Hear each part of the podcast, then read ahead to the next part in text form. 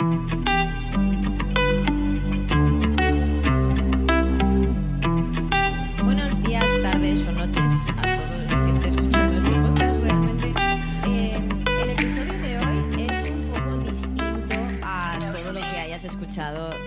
De Eternos Principiantes hasta ahora.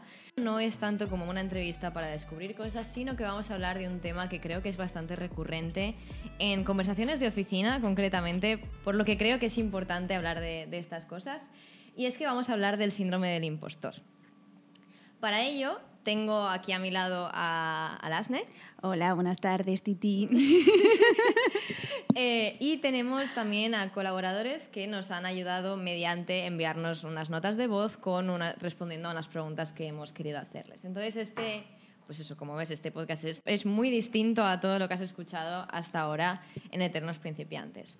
Primero, creo que es importante que conozcamos un poco más de Alazne. Por favor, puedes presentarte un poquito para nosotros. Obvio, claro. Buenos- buenas tardes otra vez a todo el mundo.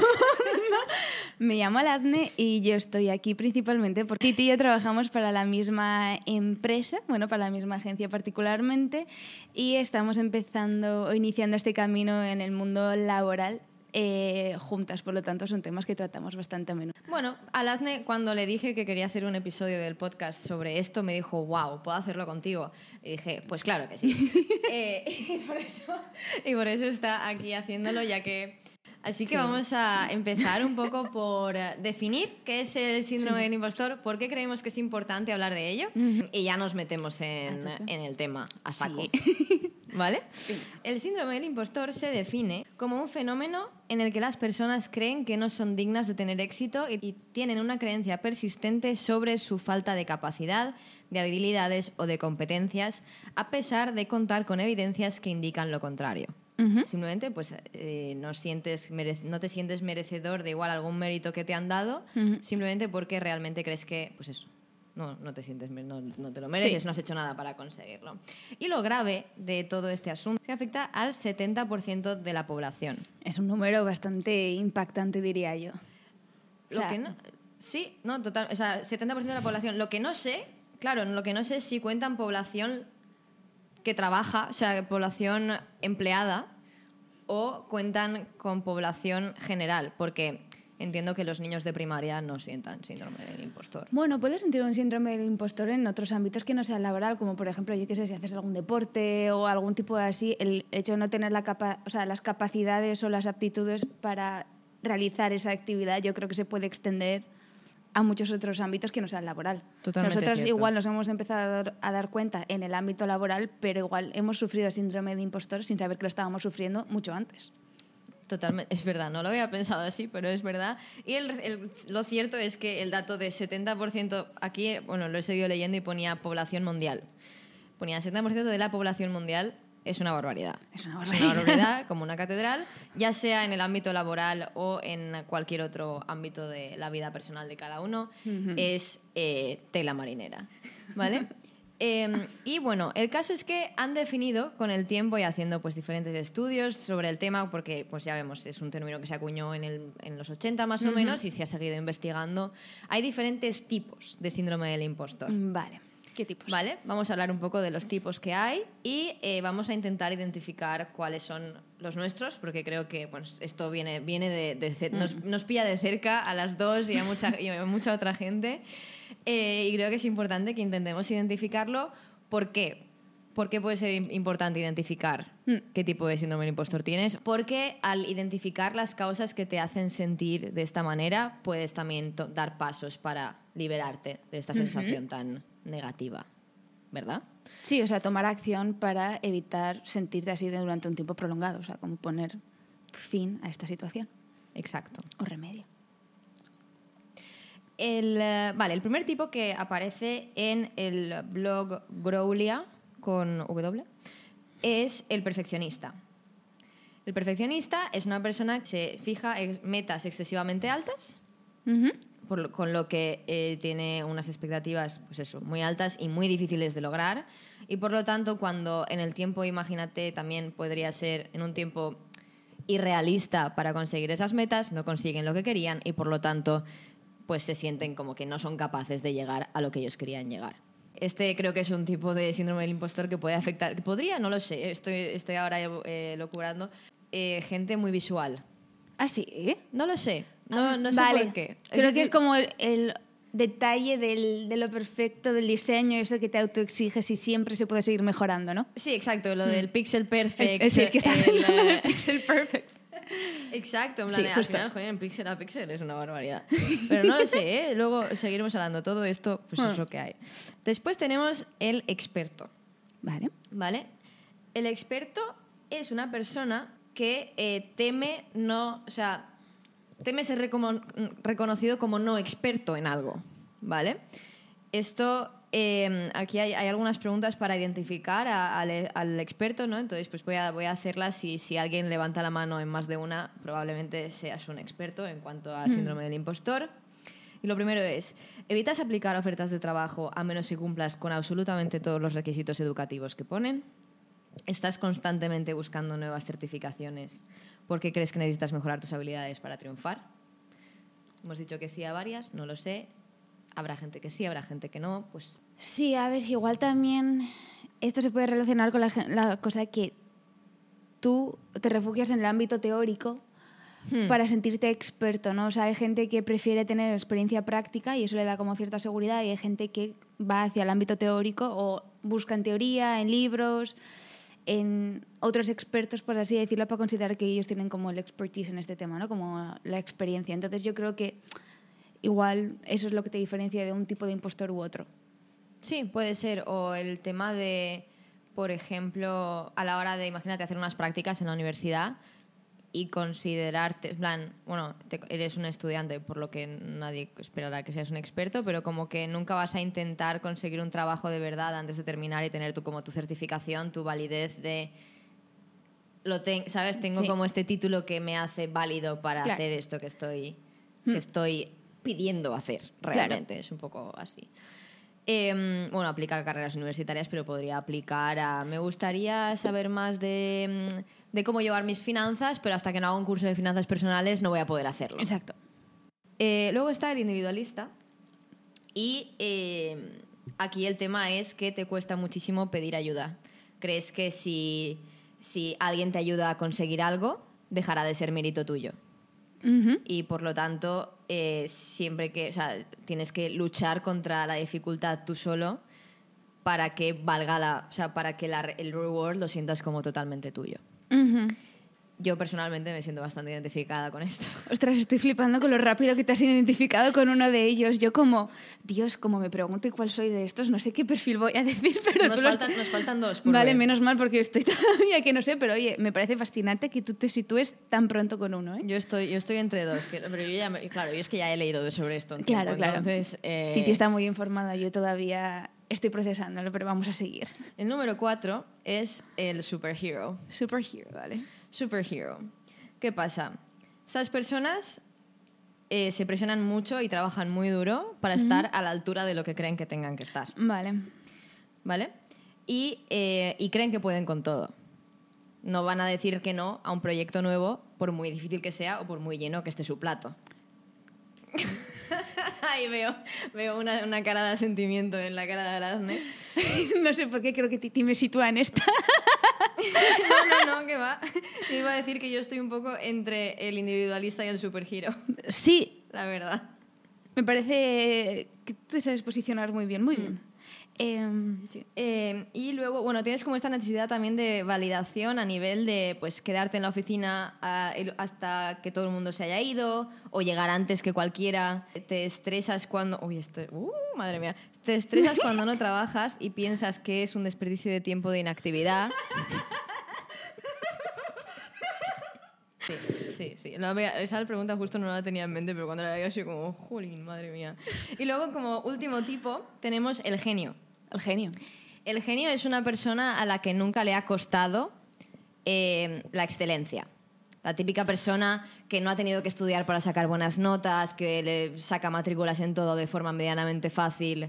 eh, y todo esto durante como tu- su, su vida, bueno, mm, niñez, eh, en la adolescencia y demás, y que en el momento algo le empieza a costar, o sea, como para conseguir resultados tiene que esforzarse realmente siente que como no es fácil, es porque no es bueno en ello. Vale. ¿Vale? Sí. Con esto identificamos a Julia. ¿Ah, sí? Sí, el otro día hablamos de ello. y Ah. la metí en esta caja y me dijo, tienes toda la razón. ¿En Eh, serio? sí, y algunas de las preguntas Ostras, eso no me que, mm, que pone aquí para identificar si eres este tipo de, de, mm, de, bueno, de es que no quiero decir este tipo de impostor. Si sufres este tipo de... Si es sufre- que también decir que Si sufre- sufres este eh, síndrome del impostor por este motivo, por Vale. ser un genio, es, estás acostumbrada a sobresalir sin mucho esfuerzo, tienes un historial de obtener matrículas en todo lo que haces, de pequeño te decían a menudo que eras brillante, eh, y cuando te enfrentas a un contratiempo, tu confianza cae porque sientes vergüenza de no haber rendido al 100%. Ujú. Ahora que ya sabes los cinco tipos, Arazne, Uf, ¿podemos hacer una, un recap de todos los que hemos mencionado? Por favor, repetirlos para mí, para Sí. tenemos al perfeccionista, Ajá. Al experto, al individualista, Vale. al superhéroe y al genio. Vale. Mm, Es bastante difícil, la verdad. ¿eh? O sea, no sabría. Yo creo que me sitúo entre los dos primeros. Porque tengo metas O sea, me exijo bastante a mí misma. Por lo tanto, yo creo que me estoy exponiendo a las metas más altas de lo que me las está poniendo nadie más. O sea, las estoy yo situando donde me da la gana y suelen ser bastante por encima. Pero es verdad que cuando yo empecé a padecer, o sea, empecé a identificar que padecía el síndrome del impostor, eh, la primera reacción que tuve fue necesito informarme, necesito hacer algún tipo de esfuerzo adicional a base de pues, títulos, cursos, hablar con otra gente que yo consideraba experta para ayudarme a mí a sentirme un poco más experta y capaz de hacer el trabajo o el reto que tenía delante. Por lo tanto, mm, no sé si se puede definir un poco entre los dos, pero yo me sitúo en medio. Sí, no creo que sea como si no caes en una caja no vale. O sea, Exacto. no, no No, funciona no, así. que no. Eh, yo creo que esto es una manera de ayudarnos a identificar los motivos por los que podemos estar sintiendo que somos impostores de alguna Sí. manera. Entonces, para la audiencia, sitúate, si puedes, en, eh, en una, dos o tres, Mm. incluso eh, cajas de las que hemos hablado, porque esto también puede ayudarte a identificar lo que, los triggers que tienes para sentirte, pues eso, pues no diré desmotivado, pero sentir que no lo vales y demás, y te puede ayudar como a dar los pasos necesarios para superarlo de alguna manera o de otra. Aunque luego hablaremos de que no es una eh, no es algo que tenga que ser eh, que te- no, no es un peso más que tengas que poner sobre ti mismo, sino que hay muchas otras cosas que influyen en que te puedas sentir inseguro o que puedas sentir este síndrome del impostor que no tienen nada que ver contigo Exacto. realmente. Pero lo que vamos a hacer ahora es, eh, tenemos otros cuatro colaboradores que no están aquí en la sala, pero que me han contestado a unas preguntas con unas notas de voz y les hemos, ¿qué es lo que les hemos preguntado? No, vamos a nombrarles. No, ah, vamos a nombrarles con nombre Sí, y apellido. hombre, Estupendo. claro sí. Vamos a introducirle. Vamos, vamos a, uno, da- darles las gracias por participar. Muchísimas gracias, chicos. A Eh, Eugeni, Alberto, Javi y Dani. ¿Dani o Daniel? da- ya es que le llamamos por el apellido, Ya, normalmente. Por la. Eh, estos eh, cuatro maravillosas personas eh, nos han enviado sus eh, testimonios de situaciones en las que se han sentido como as- así, con el síndrome del impostor. Y lo bueno, creo que es, es bastante guay porque nosotras dos, lo que hemos dicho antes, estamos empezando nuestra carrera y esto es todo gente que lleva ya tiempo trabajando en nuestra industria. sí. Entonces creo que puede ser súper interesante oír la perspectiva de gente que Sí. no está en, en el, en el principio de su carrera, sino que ya lleva más tiempo. Sí, sobre todo para nosotras que, o sea, ellos son como un poco referentes en el mundo en el que estamos nosotras empezando a entrar. Ellos llevan años, ¿no? Por lo tanto, yo si tengo alguna duda, he acudido hacia estas personas para expertise, para que me den consejos, para que me cuenten con- o sea, como su experiencia y me aporten en mi día a día. Y ahora la verdad es que cuando nosotras ya hemos escuchado una vez los audios, obviamente, eh, para no tener que darle replay en el podcast, está está súper guay como un poco naturalizar la situación de sufrir el síndrome de impostor incluso en gente que desde tu punto de vista son gente que tienen como, como se dice en inglés, como your shit together. Sí. sí se puede decir este tipo de expresión. Entonces es mm, muy interesante ver cómo ellos han lidiado con ello, lo han vivido y ahora encima lo están compartiendo ya desde el punto de vista de reflexionar sobre sus propias experiencias. ¿no? O sea, Lo cual no implica que no puedan sentirse igual ahora. Que Justo. ya, de hecho, eh, una de las cosas que me dijo Dani al, al- bueno, Tremola, al pedirle que participara fue, sí, soy tu hombre. Ayer, hoy y mañana. Entonces, eh, creo que eh, puede ser, bueno, pues eso, como tú dices, muy eh, valioso tener sus perspectivas. Vamos a empezar con Eugenie. Un aplauso, Eugenie. Eh, la primera pregunta que pedí a nuestros colaboradores del podcast que contestaran fue, ¿has experimentado alguna vez con el síndrome del impostor en tu carrera? Y si pueden añadir alguna anécdota personal, pues que lo cuenten. Y esto es lo que dice Eugenie. experimenté cuando acabé el curso de Ironhack. Yo he sido UI toda la vida, pero de UX no tenía mucha idea. Con lo cual me presenté a un curro y va y me cogen. Con lo cual eh, entré en un trabajo donde no sabía nada de nada, de gestionar nada, ni, o sea, digamos que más que la sensación de ser o tener el síndrome de impostor es que yo estaba siendo un impostor. O sea, me cogieron y yo no estaba preparado directamente. Vale. Uno, Hmm. creo que lo que dice Eugenie, eh, que dice, bueno, le cogieron en un trabajo para el que realmente no estaba preparado. ¿Estás realmente no preparado para un trabajo para el que te han cogido? Para el que has solicitado también activamente. O sea, tú has buscado tener ese trabajo.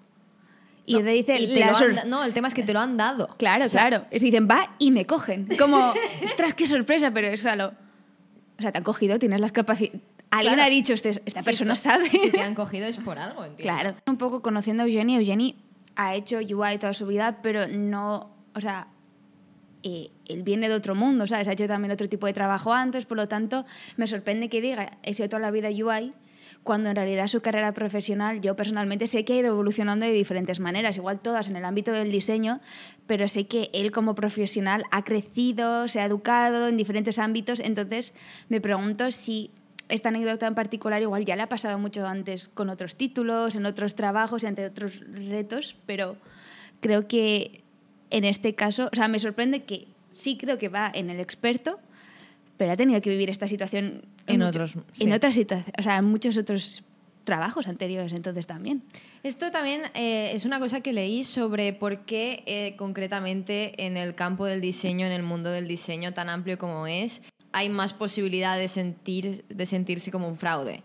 Y esto es porque en sí el campo de trabajo ha evolucionado y evoluciona a diario muchísimo Hmm. y una persona que hace 30 años empezó como diseñador de packaging puede que ahora esté haciendo UX UI o esté haciendo service design Sí. o esté haciendo una cosa de estas. Entonces, uno, actualizarse continuamente es duro, difícil, y Eugenie es un crack. Sí. Eugenie lo eres, si nos escuchas. Entonces, es, es como, bueno, entonces cada vez que haces un, un pivot en tu, Sí. en tu carrera, vas a sentir síndrome del impostor. Probablemente porque no te sientes lo suficientemente preparado para ese paso que acabas de dar. Ahora vamos a escuchar a Tremola Oh. y vamos a, a oír su eh, testimonio de síndrome del impostor. Personalmente he sufrido el síndrome de- del impostor desde que me mudé a España. En mi país, eh, Venezuela, trabajé en diseño durante muchos años para una revista, pero la carrera que realmente desarrollé fue la de abogado. Esta profesión mm, obviamente no me fue muy útil al mudarme a España y empezar a buscar trabajo porque básicamente las leyes que me había estudiado eran las de otro país. Me permitió hacer un máster, sí, y comencé a trabajar de lleno en diseño, pero siempre con la sensación de que aunque sabía lo que hacía, no era lo suficiente para, eh, para estar al nivel de mis compañeros, eh, ya porque no tenía las mismas bases, porque no había estudiado diseño industrial o bellas artes. Em, independientemente del, background que tuviesen mis compañeros, yo sentía esa o tenía esa sensación de que ellos siempre eran más legítimos que yo y que mis capacidades no eran las mismas que las de ellos y que, por ende, mi trabajo era de menor calidad. ¿En qué caja puedes situar a, a Dani? Tengo como dos teorías. Una, mm, no sé si es o perfeccionista, que él está como acostumbrado a tener cierto tipo de, de resultados como muy altos, entonces se puso las mismas en el mundo del diseño, o que encaja un poco con el perfil del genio, ¿no? O sea, Dani, o sea, le conocemos a una persona súper inteligente con muchísimas capacidades, por lo tanto, yo creo que se, desde su, o sea, no vida personal, sino en plan profesional, tiene siempre, o sea, siempre ha podido hacer todo lo que se ha puesto reto, ¿no? Entonces, igual el mundo del diseño al inicio supuso como un poco tener gente que por el tipo de estudios que tenían, tenían como ya la base para hacer un tipo de trabajo que igual él le hubiera costado un poquillo más, ¿no? Como un poco la comparativa esa. Entonces él veía que igual su trabajo, que igual no lo era, pero él lo percibía como un poco inferior a los de los demás. Por lo tanto, ese sentimiento de genio, de no conseguido tan fácilmente llegar a, a un nivel superior. No sé si es la mejor manera, pero yo creo que como le costó un poquillo más, igual se vio menos, pero también igual es porque se está poniendo unas metas como muy altas o difíciles para alguien que acaba de empezar en un máster de diseño sin Sí, haber pero tenido ha un dicho que llevaba, o sea, había tenido experiencia trabajando en el mundo de diseño, entiendo que gráfico, porque era para una revista, Sí. en, en Venezuela. Sí. Entonces, al, dice que el síndrome del impostor empieza al mudarse a España. Ya, eso es algo interesante. O sea, ¿por Claro. qué en este país sí y no anteriormente? Porque cuando Exacto. intuyo que cuando empezó a trabajar para esa revista tampoco tenía ninguna experiencia en el mundo del diseño Hmm. anterior.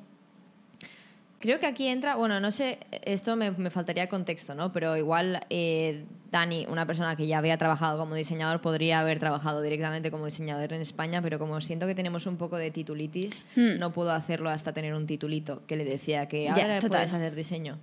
Pero no lo sabemos, Claro. realmente. Nos falta contexto. Pero es verdad que en, el contexto de España, o sea, el máster o la carrera a veces te lo piden para empezar a trabajar, que luego no necesariamente te sirve directamente para el trabajo que estás haciendo, pero hace falta tener un título para que te abran la puerta de muchos sitios.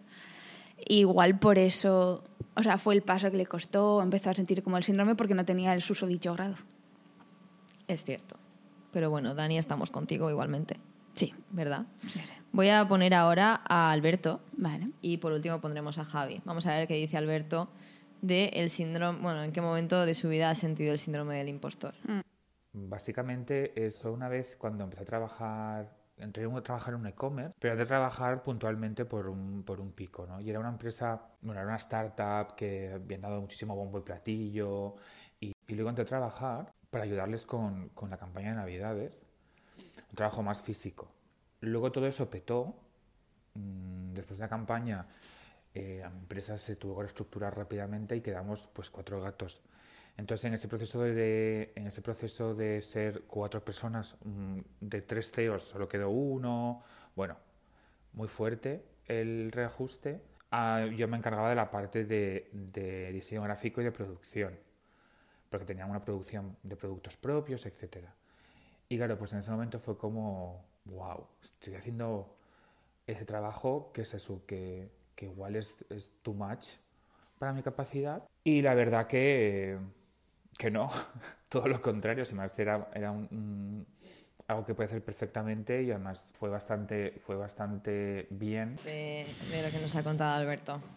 La es que es muy complicado con Sí. estos audios tan cortitos realmente entender de dónde viene ese Sí. síndrome del impostor. Estamos intentando acertar, pero No, pero no tenemos tampoco ni idea tenemos el contexto adecuado. No sé, porque ha dicho como varias frases mm, que podrían encajar como en diferentes perfiles, ¿no? Ha dicho en un momento temía mm, no poder realizar esto o en- igual podría ser como no ser el experto en la materia de, de, en este caso, diseño de producto, ¿no?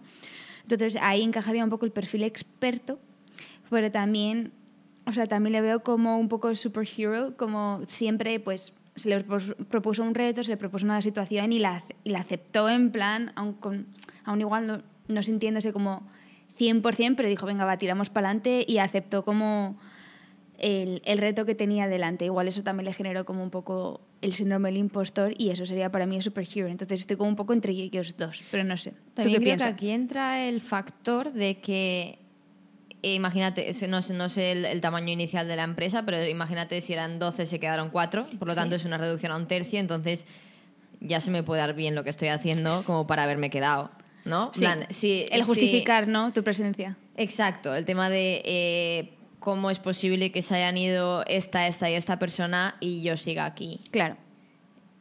será por algo, también te digo. Pero sí, buscar, en plan, y eso creo que también, no sé dónde esto, esta situación en la que hay una, o sea, hay una gran reducción de personal o lo que sea, y por lo que sea tú te quedas y eres considerado personal imprescindible, por así Sí. decirlo. Falta contexto. Sí, pero bueno, o sea, entiendo un poco la situación que tú has descrito. O sea, eres la persona que sabe del tema, por eso te han mantenido en la empresa, se han quedado contigo, entonces tú te sientes como. Tienes un poco el, el ownership que se dice, ¿no? Como- Exacto, el ownership de pues ese diseño, la producción y todo lo demás. Vale, y eh, nos falta uno, que es eh, Javi. Muchas gracias, Javi, por participar, evidentemente. Y vamos a escuchar su testimonial de Síndrome del Impostor. Cada vez que he empezado algo nuevo o cada vez que eh, he tenido que hacer algo que yo consideraba que no dominaba del todo, eh, ha venido el síndrome del impostor a mi vida y creo que es un síndrome que me va a acompañar siempre. Mm, No creo que consiga eh, quitármelo del todo porque cada vez que inicie algo nuevo, cada vez que haga algo que yo considero, porque claro, esto es otro tema, ¿no? Al final tú consideras que no lo dominas del todo, pero quizá lo dominas mucho más que a la gente a la que le estás enseñando algo o compartiendo algo. Entonces, el síndrome del impostor para mí es muy, muy, muy subjetivo. Eh, así que sí, lo he experimentado y lo experimentaré, por supuesto. ¿Y alguna anécdota o momento en el que lo he sentido? Pues, por ejemplo, cuando entré a trabajar en la empresa en la que estoy ahora trabajando, eh, me vinieron dudas de qué voy a aportar yo aquí, cuáles son las expectativas de mi trabajo, de mi forma de hacer las cosas, eh, también qué expectativas me estaba poniendo yo al respecto, porque muchas veces son expectativas inventadas por mí y no tanto por el entorno. Entonces, cuando entro a trabajar en la empresa en la que estoy, pues tú no tienes todavía esos actos de confianza y esas, esos hechos que, que te dicen, no, no, pero a ver, tienes eh, cosas concretas que te anulan de alguna forma ese sentimiento. Entonces, como no lo tienes, eh, para mí ha sido inevitable sentirlo. Entonces, en mi carrera profesional, cada vez que he hecho un cambio, cada vez que he empezado una nueva empresa, incluso cuando he entrado en un nuevo proyecto, ha sido como un, espera, espera, eh, necesito darme, darme hechos de confianza y después sentimientos. Creo que, eh, sí, leí en un libro hace relativamente poco que los actos de confianza van primero y los sentimientos de confianza van después. Es decir, que cuando haces algo te das motivos para, para sentirte seguro. Y que antes, en ocasiones, es difícil. Hay gente que lo consigue. Yo, en mi caso, necesito demostrarme a mí mismo que puedo y entonces siento que puedo. Y cuando siento que puedo, ese sentimiento, de, ese síndrome del impostor mm, baja. O sea, directamente está relacionado y, y baja. Ok. Hmm, Nos encontramos ante otro experto. totalmente. lo tengo. Para Eh, mí eh, sí. Hay dos cosas que me han como que me han resonado con el tema del experto y una cosa es lo de las expect no, una cosa es el, per- el perfeccionista por el tema de las expectativas altas que realmente no las tiene nadie más que tú. Sí. Eh, y otro el tema del experto de igual estoy haciendo un trabajo con el que no me siento 100% cómodo, sin embargo tengo cualidades para él. Claro, o sea, también un poco basándose en hechos, ¿no? Como un poco el tener la experiencia del pasado para poder afrontar el reto del futuro, pero también conociendo un poco a, a Javi, sé que se lee un montón de libros, participa en diferentes cursos, siempre le gusta un montón mantenerse informado, está diferente, haciendo diferentes actividades, por lo tanto, aquí contamos con un poco más de contexto en su persona que yo lo clasifica, por ello yo lo clasifico en el ámbito de experto y mm, aquí lanzo una pregunta al aire y, cuando escuches el podcast Javi nos cuentas qué te ha parecido, pero nosotras yo creo que Titi y yo te clasificamos en el síndrome del impostor categoría experto. Aquí ya, ya nos dices tú qué te parece. Genial. Nosotras ya les ponemos en cajas Sí, bueno, ya que nos cuenten. claro, o sea, esto para todos los demás también, ¿eh? O sea, Eugeni, Alberto y Dani nos decís también qué pensáis de nuestra reflexión. Sí, por favor. Pero aquí eh, Javi ha mencionado algo que me, me parece perfecto y además hila perfectamente con lo que quería hablar después y es el efecto que tiene el ambiente de trabajo en que tú te sientas de una manera u otra. En este caso, Javi lo que habla es de que al empezar en un sitio nuevo no tienes creadas como las conexiones personales necesarias que te pudieran ayudar a sentirte más seguro o a pedir feedback de una manera más eh, no sé, tranquila o sin miedo a que te juzguen o, ¿sabes? Como no tienes estas relaciones estrechas personales aparte de la relación profesional y por lo tanto eso afecta a que tú, digamos, como que te sientas más solo en ello. Justo. O sea, justo estaba pensando eso. Es como cuando empiezas algo nuevo, es cuando más solo estás, ¿no? Estás, estás tú con el reto, entonces el síndrome del impostor es, básicamente está ligado a la inseguridad, ¿no? Por lo tanto, muchas veces conseguimos seguridad a través de nuestro entorno, que nos apoya y nos fomenta pues un poco el avanzar para adelante. Entonces, es, yo creo que se genera muchas veces a partir de este tipo de situación. Exacto, exacto. De hecho, Javi menciona que prácticamente cada vez que ha hecho un cambio en su carrera ha sentido síndrome del impostor y yo creo que será parecido con todos, aunque no lo haya mencionado específicamente.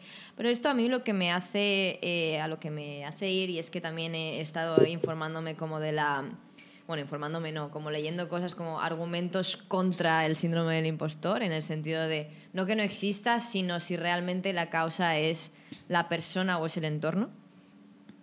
Una cosa que podría afectar del entorno es lo que ha dicho Javi perfectamente, no tener realmente unas conexiones personales estrechas que te ayuden a ti o que puedas hablar de ello o lo que sea, pero otras podrían ser eh, microagresiones o, o, que de alguna manera en tu ambiente de trabajo no se promocione el hablar abiertamente de cosas eh, o sentimientos o lo que sea, o no dar em, feedback positivo en muchos casos, que eso también te puede afectar a que pienses que no lo estás haciendo bien, o sensaciones que puedes tener en el ambiente de trabajo causado por el ambiente de trabajo. Sí, causas ajenas que te generan este tipo de sentimientos y que el, ambiente o empresa laboral no tenga los mecanismos para solventar este tipo de situaciones que se pueden ir, generando.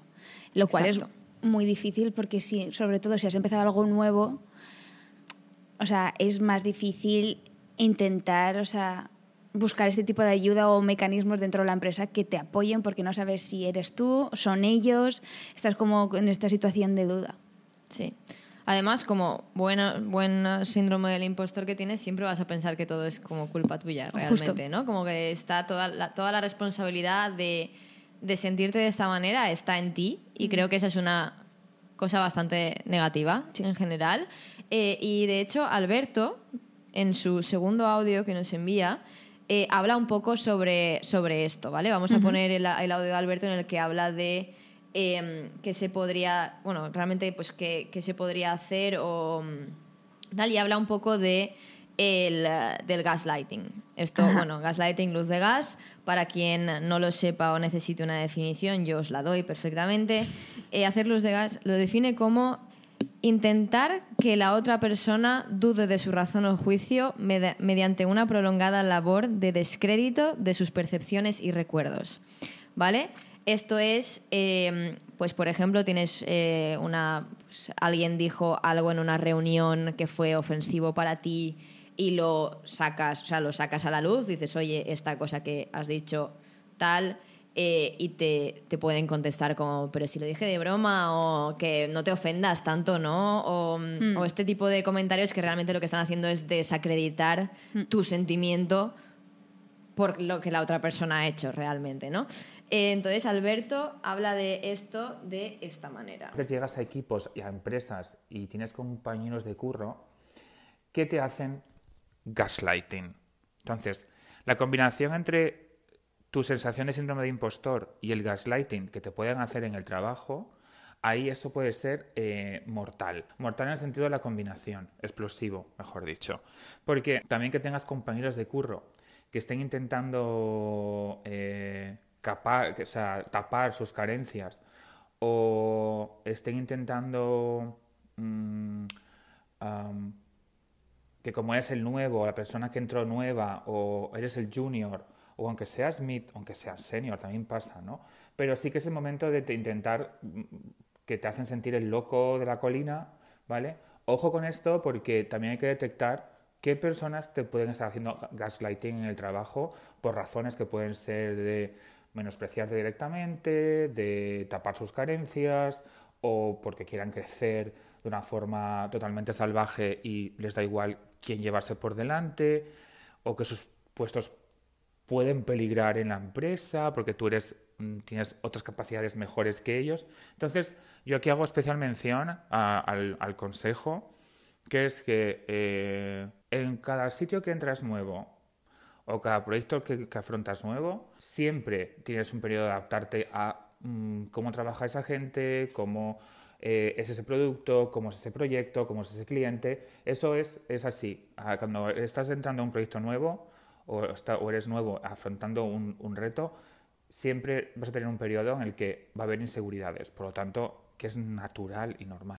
Eh, yo aquí, aparte de, evidentemente, me parece muy bueno el punto entre que si tú te sientes de una manera, síndrome del impostor, de la, cualquiera de los tipos que hemos mencionado antes, y encima estás teniendo señas de que estás solo en tu cabeza, Hmm. es evidentemente, como dice Alberto, una combinación bastante explosiva y que te puede hacer muchísimo daño. Sin embargo, creo que además del tema gaslighting, una cosa importante es el tema que estaba comentando antes de las microagresiones en el trabajo Sí. o discriminaciones de cualquier tipo, ya sea por género, sexualidad, edad, que tristemente ocurre, em, o por que llevas el pelo de un color que no toca, da igual. O sea, Sí. co- cualquier cosa que, que se pueda utilizar para discriminar a alguien se use realmente.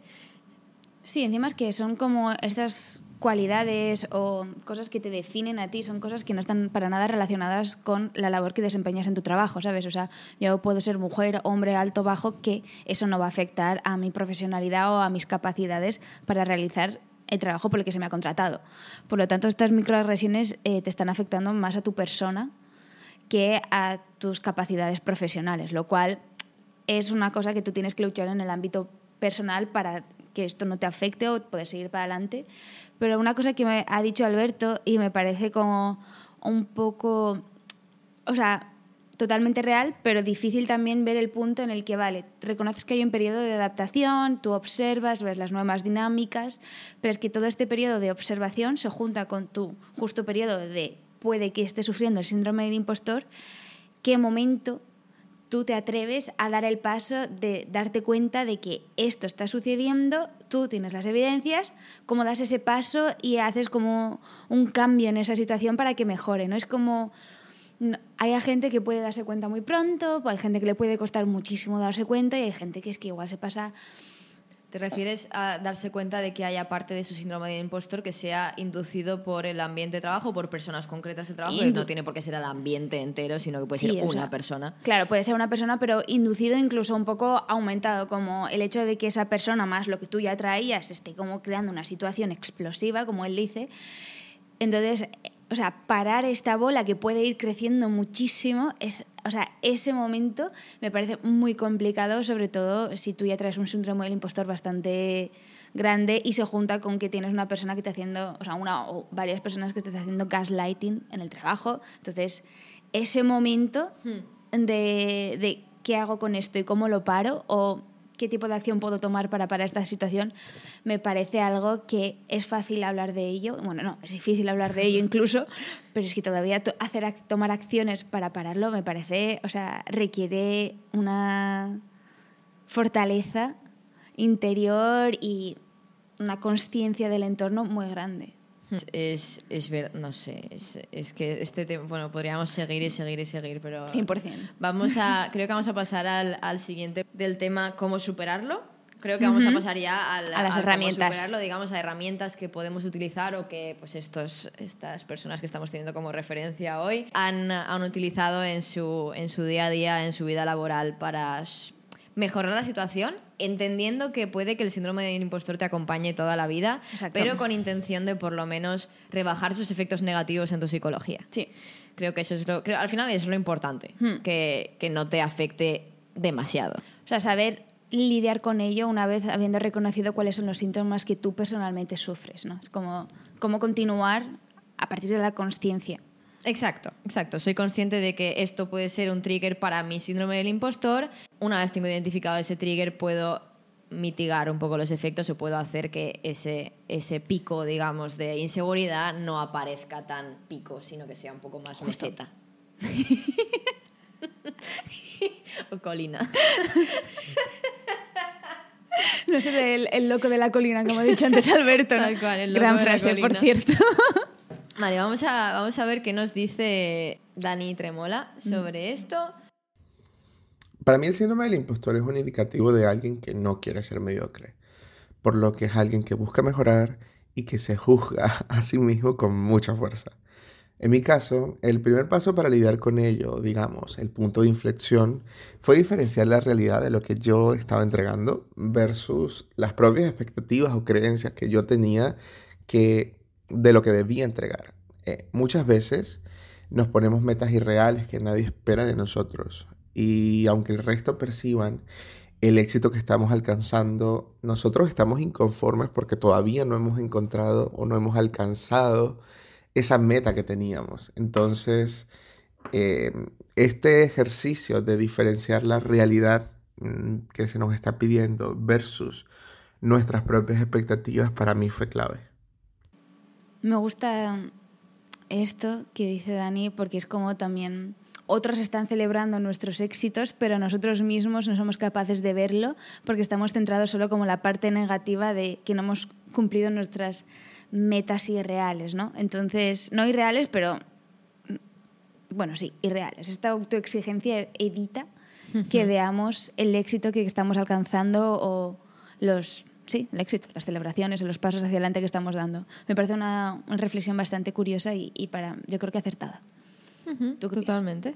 No, es verdad que eh, teniendo en cuenta que estamos hablando, no me acuerdo de qué tipo del síndrome del impostor lo hemos asignado a Dani, pero eh, seguro que lo de las expectativas altas era es un ah, al final el perfeccionista al final es un es un trigger esas expectativas altas que tú tienes son de hecho el trigger del síndrome del impostor entonces simplemente identificar o sea hacer como un poco de reality checking sí ponerlo en perspectiva exacto poner en perspectiva lo que yo esperaba entregar y lo que realmente me estaban pidiendo hmm.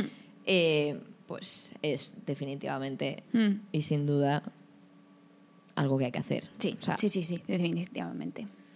Vamos ahora a escuchar a Eugenie.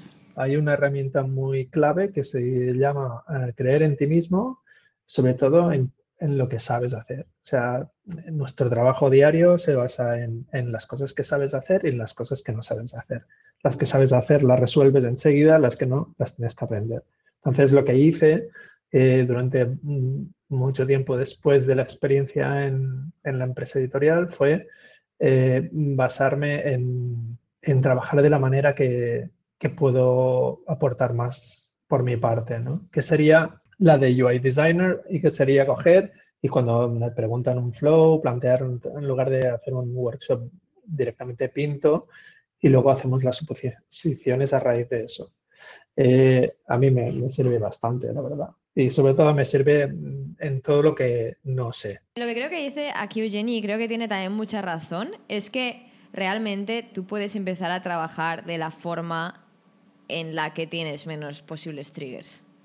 Él lo que ha hecho antes es que él era experto en UI y al tener que hacer trabajos de UX, lo que ahora intenta hacer es empezar por la UI y como hacer eh, como reverse Reverse engineer. Reverse engineer, exacto.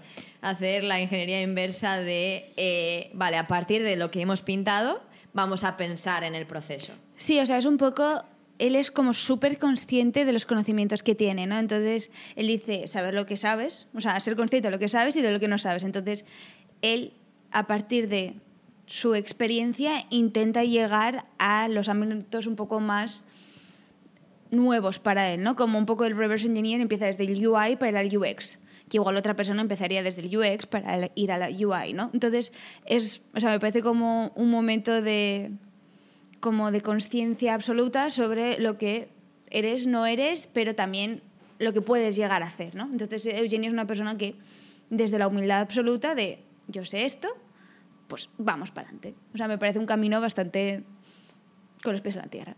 Sí, adaptar tu flujo de trabajo a tu expertise, al fin y al cabo. Yo, sin embargo, soy una persona que necesito, lo hemos hablado antes precisamente, necesito hacer un, necesito tener como un objetivo y a partir de ahí hago un plan Exacto. y yo sigo mi plan y llegaría al objetivo. Exacto. Sin embargo, él hace el final y repiensa todo. ¿No? E, eso es lo que más o menos eh, igual no, igual No, o sea, yo es como él sí, o sea, él hace como un poco hacia dónde quiere llegar, quiere conseguir como un goal, pero también es como, pues vamos a empezar desde abajo y ver cómo trazamos todo el camino. Exacto. Justo. Roadmap. Roadmap. Exacto. Vamos a oír a, a- a Javi ahora. Creo que en muchas ocasiones es tiempo, es eh, la escritura, poner en perspectiva las cosas y a mí me ha ayudado como a apuntarme las cosas que voy consiguiendo, por muy pequeñitas que sean. O sea, he hecho esta presentación, aunque no la he expuesto todavía, pero ya la he hecho, creo que es un, un avance.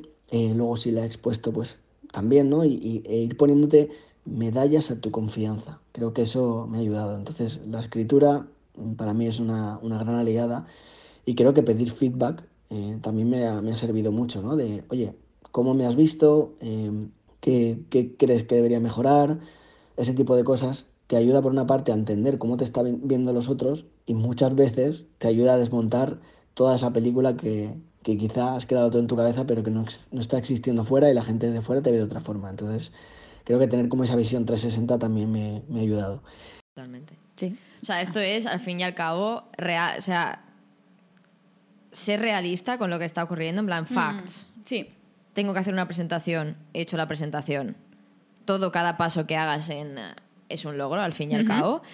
Eh, y luego, evidentemente, lo del tema de pedir feedback simplemente es una herramienta para mejorar poco a poco, así no hay manera de que estés Sí. Yendo backwards. Eso ¿sabes? es algo que lo ha mencionado él, pero también, o sea, me parece muy curioso porque parece que el síndrome del impostor siempre lo tenemos que sufrir, o sea, lo sufrimos como un poco en solitario, ¿no? Es como autoexigencia sobre uno mismo y no hemos escuchado hasta ahora na- ninguna otra persona que haya dicho lo he comunicado abiertamente. Entonces, igual es algo que lo, no sé por qué pensamos que lo tenemos que sufrir nosotros solos. Entonces, Javi, una de sus herramientas es comunicarlo o externalizarlo, ¿no? Como fuera de su persona y eso le ayuda a tener este reality check que también lo mencionaba Dani, en plan de diferenciar la realidad de, las de, la, de la imaginación que tú te estabas autoexigiendo, ¿no?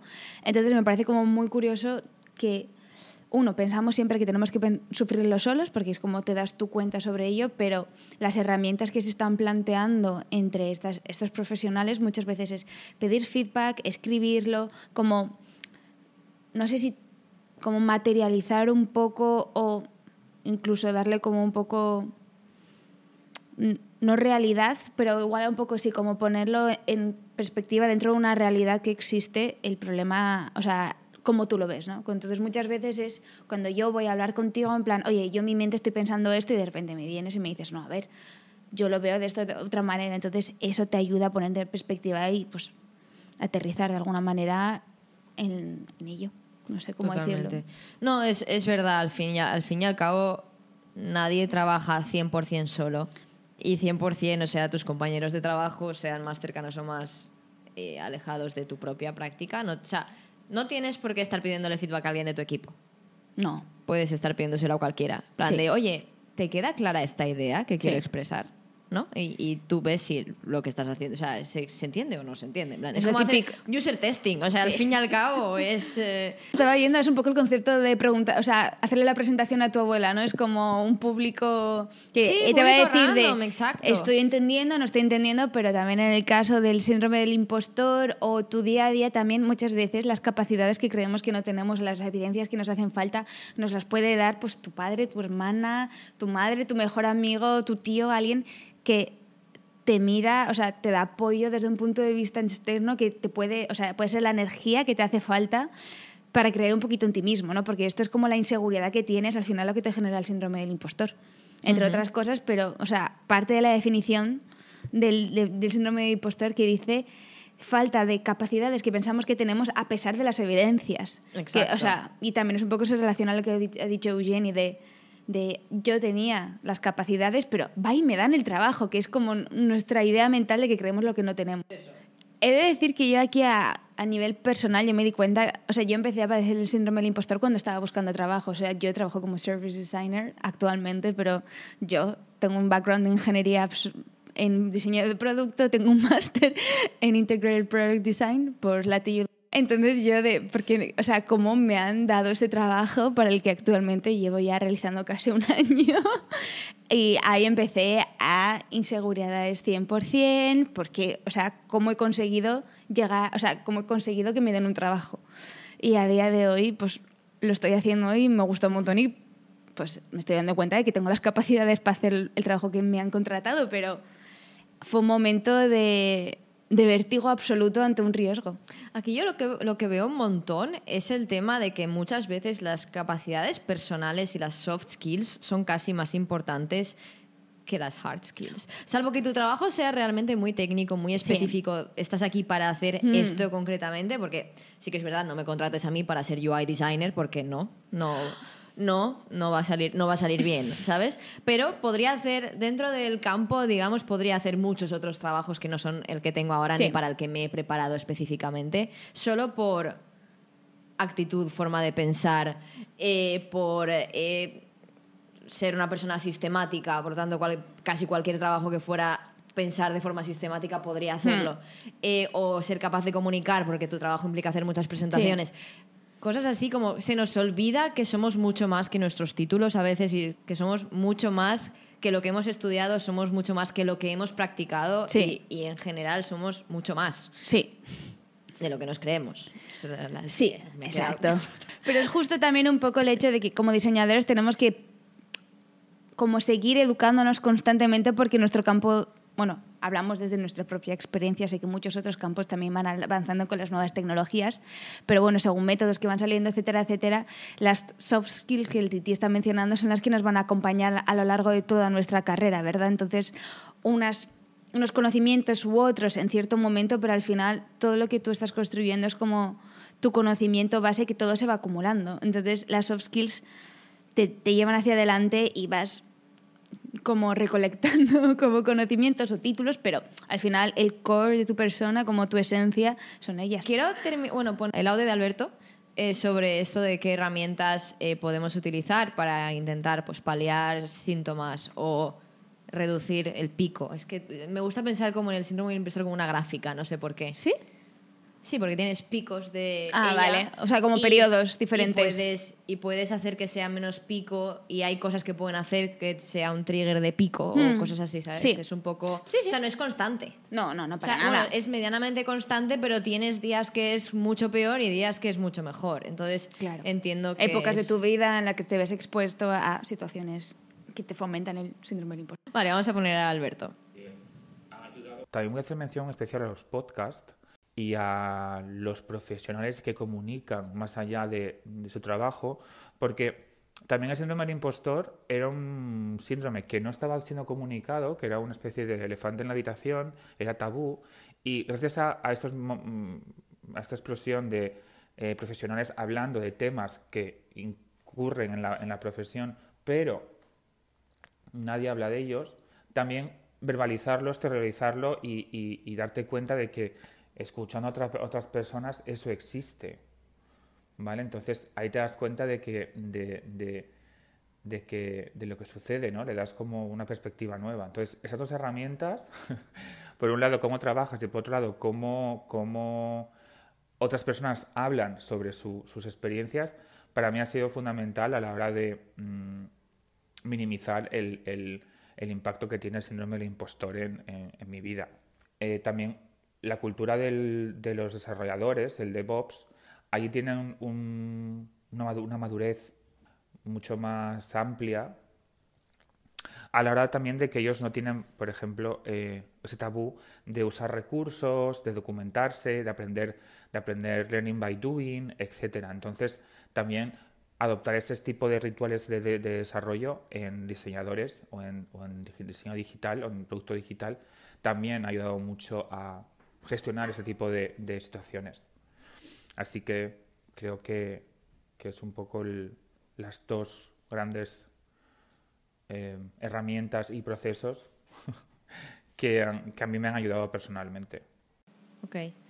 Eh, me gusta mucho la parte de la- aceptar o tener una cultura de learning by doing. Sí. Creo que es una de las cosas más importantes y que creo que afectan más y que son más aplicables realmente en el mundo del diseño.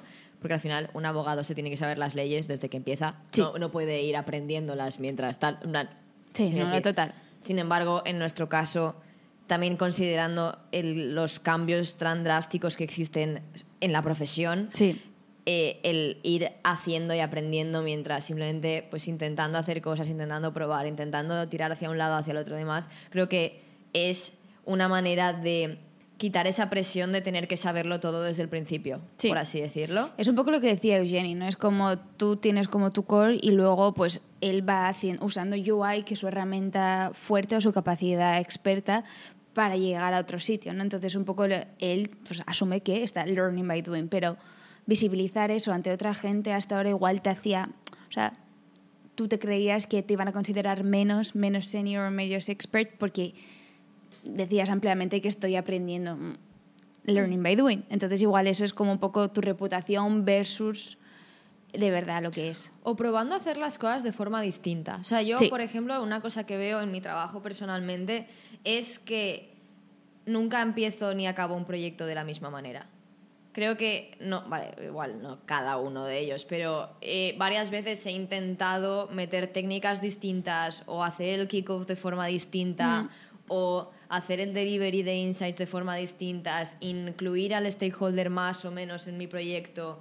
Sí. Eh, como puedes ir probando cosas para ver cómo funcionan, tanto dentro de la organización como para el proyecto. Y eso no hace que el, o sea, una cosa que esté intentando nueva sea menos valiosa que otra. El proyecto va a estar hecho igualmente. Lo que estoy probando es diferentes formas de conseguir información, diferentes formas de incluir, pues como he dicho, al stakeholder. Y esto puede tener al final efectos distintos no tanto a nivel proyecto, sino a nivel organizacional, a nivel cultura, a nivel, a nivel cómo, cómo hago que esto resuene más con la gente a la que se lo estoy presentando, por así decirlo. Y al principio me daba un poco más de palo, porque... Proponer cosas nuevas, dices. Sí. Bueno, y me sigue dando, porque sigo teniendo un poco que hacer un poco de, de push, en plan, ¿y por qué no intentamos esto? ¿Y por qué no Sí. intentamos lo otro? Eh, porque creo que hay mucha gente como muy establecida también en sus procesos y no quieren cambiarlos por nada del mundo. Y al final dices, bueno, ¿y estás seguro de que este proceso es la manera más optimizada de hacer las cosas?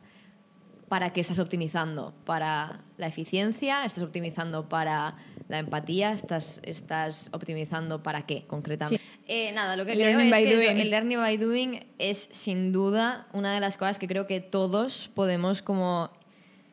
También tiene que estar un poco establecido, digamos, en la organización. Eso Eso te es voy a verdad. decir, o sea, tiene que estar abiertos. O sea, hay organizaciones un poco con cimientos prehistóricos, ¿no? por así decirlo, por lo tanto no van a cambiar la manera en la que ellos hacen las cosas. Pero si tienes el entorno, tienes la suerte que tu entorno está dispuesto a escuchar estas nuevas maneras de hacer las cosas, hay que ah, o sea, hay que como proponer más activamente, hay que normalizar que se usen métodos que igual no están como 100%. Hay que estar como más abierto de mente ante estas nuevas prácticas o nuevos procesos, ¿no? Entonces sí que todo el mundo esté, pero aquí está la cosa de que hay incomodidades, ¿no? Como hay ciertas personas que se sienten bastante incómodas ante nuevas situaciones que también un poco el síndrome del impostor es eso porque tú tienes algo nuevo, entonces es como que no controlas toda la situación, por lo tanto hay que estar, empezar a estar más cómodos ante situaciones que no, no somos totalmente expertos y vamos viendo y asimilar que pues vamos avanzando. Total, expect the unexpected. No sé Embrace complexity. No sé por qué, exacto. Pero bueno, está claro que todas estas personas tienen muchas experiencias y también un poco... Me gusta mucho porque han reflexionado sobre cómo podrían mejorar ante el síndrome del impostor que ya han identificado que han sufrido, ¿no? O sea, esas herramientas tan útiles.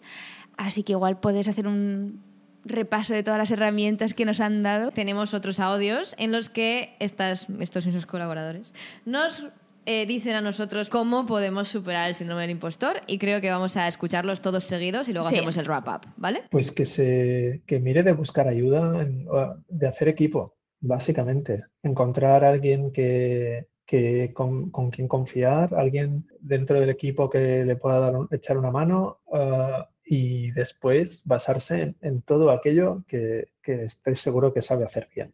Paciencia, o sea, que, que nadie aprende a ir en bici en una tarde, que es, para todos necesita tiempo. Y sobre todo que hace poco publiqué en LinkedIn algo, ¿no? De que la velocidad a la que vayas no importa, sino que adelante es adelante y creo que me viene muy bien aquí. Pues eso, eh, tener esa paciencia, tener esa flexibilidad con uno mismo. Quizá a veces el síndrome del impostor está muy relacionado con la autoexigencia que tenemos. Entonces, esa flexibilidad y es el, oye, date cariño que estás empezando, pues, pues te ayude, ¿no? Y, um, y yo añadiría hablar con personas. O sea, este podcast eh, quizá le sirva a alguien para que tenga una visión distinta, eh, hablar con otras personas que quizá hayan pasado por aquí y te ayuden a relativizar lo que te está pasando a ti. Pues primero que nada, controlar las expectativas propias versus la realidad. Es decir, no nos exijamos más de lo que amerita la ocasión. Eh, segundo, no compares tus resultados. Está bien tener referencias e inspirarte en el trabajo de los demás, pero cada quien tiene su propio proceso creativo, cada quien tiene em, sus formas de hacer las cosas. Puedes inspirarte, más no esperar los mismos resultados. Tercero, no machacarte cuando cometas algún error o cuando fracasas. No ser tan duro contigo mismo porque de alguna u otra forma es un proceso de aprendizaje. Cualquier error que cometes te va a llevar a que no lo vuelvas a cometer y que mejores en la próxima ocasión y cuando consigas hacerlo, celebra tu éxito. Eh, muchas veces somos tan duros con nosotros mismos que no celebramos cuando las cosas no salen bien. Wow, creo que tenemos un montón de, de consejos súper valiosos en, uh, en, todos estos audios. Y me gustaría terminar por hacer un poco de wrap-up de mm. Qué cosas podemos eh, estar eh, in the lookout for como en, en busca de para, para, solucionar o para intentar paliar un poco los efectos del síndrome del impostor, eh, sobre todo cuando pues, estás empezando en algo nuevo o lo que sea. Eh, creo importantísimo es identificar las causas, lo que el ejercicio que hemos hecho de identificar cada uno de los tipos de síndrome del impostor creo que puede ser un ejercicio importante para, para ti mismo, para... Sí porque una vez identifiques qué cosas son lo que, lo que hacen, o sea, lo que es el trigger para tu síndrome del impostor, puedes empezar a tomar acciones y acorde a esos triggers realmente, porque igual no todos los consejos son válidos para todo el mundo. Absolutamente. Y el segundo para mí es importantísimo porque, eh, bueno, pues que me ha llegado, me ha llegado de la patata, es el tema de identificar en tu ambiente de, de trabajo qué relaciones pueden estar causando, qué relaciones pueden estar empeorando, qué relaciones pueden estar eh, siendo, bueno, relaciones tóxicas, digamos, de, de mm. ambiente de trabajo y qué microagresiones puedes estar sufriendo, seas quien seas y estés donde estés en tu ambiente de trabajo. Porque puede ser que la solución a tu síndrome del impostor sea cambiar de sitio. Sí, es un poco lo que decía Eugene, en plan, busca un buen ambiente de trabajo o créate uno en el que te aporte, ¿no? Como te ayude un poco a evitar el, la situación de sufrir un síndrome del impostor o unas microagresiones, como tú estás diciendo. O sea, claramente el apoyo, o sea, es que no estás solo. Exacto. Es como el gran mensaje de todo ello, ¿no? Sí. Eh, después tenemos el uh, ser, ser más realista con uno mismo, bajar las sí. expectativas que tenemos cada uno de, los, de nosotros, porque creo que las tenemos muy altas en general. Sí, un poco también la comparativa, ¿no? Que decía como, en, decía Tremola en plan, o sea, dejar de como poner todo como dentro de su contexto y darse cuenta de las expectativas versus realidad. Eso me parece un gran, un gran punto. Y también lo de el learning by doing de esta curva que hemos estado diciendo constantemente, ¿no? Eso como tener como las herramientas preparadas ya de antemano, ya sea siendo consciente y sabiendo identificando un poco lo que te ha pasado en el pasado para evitar que te vuelva a pasar en el futuro del, de la misma manera, ¿no? Como este pico que ha estado mencionando Titi varias veces, pues evitar que sea tan grande, que hacerlo más meseta o evitar incluso que se convierta en algo que, que siga recto. Exacto. Vale, entonces tenemos... Learning by doing. Learning by doing. Apoyarte en el equipo. equipo. Reality checking y yo diría que comunicarlo también. Y comunicar y ser abierto ante este tema porque, como habéis visto, visibilizarlo. Creo que lanzas una piedra y aparecen cinco personas que sienten el símbolo del impostor en su día a día. Y nada, perfecto ending. eh, buenas tardes, noches, días a todos. Eh, nos vemos la próxima semana. Adiós.